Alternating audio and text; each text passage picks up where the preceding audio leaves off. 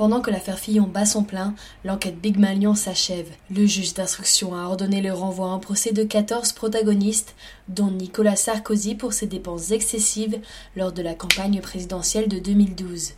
C'est la deuxième fois qu'un ancien chef de l'État est renvoyé en procès dans une affaire politico-financière sous la Ve République, après Jacques Chirac, condamné en 2011 dans l'affaire des emplois fictifs de la mairie de Paris.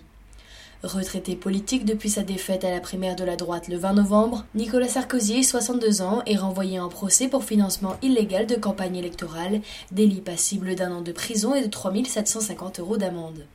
Lui-même empêtré dans les soupçons d'emploi fictif de son épouse comme assistante parlementaire, le candidat de la droite François Fillon a dit avoir une pensée émue pour Nicolas Sarkozy, dont il fut le Premier ministre devant des parlementaires réunis à son QG de campagne. La candidate du FN Marine Le Pen a jugé qu'il y a des calendriers problématiques à bientôt deux mois de la présidentielle. Concrètement, l'ancien président se voit reprocher d'avoir dépassé le plafond des dépenses électorales en engageant, sans tenir compte des deux alertes adressées par les experts comptables de sa campagne les 7 mars et 26 avril 2012, des dépenses électorales pour un montant d'au moins 42,8 millions d'euros, a expliqué une source judiciaire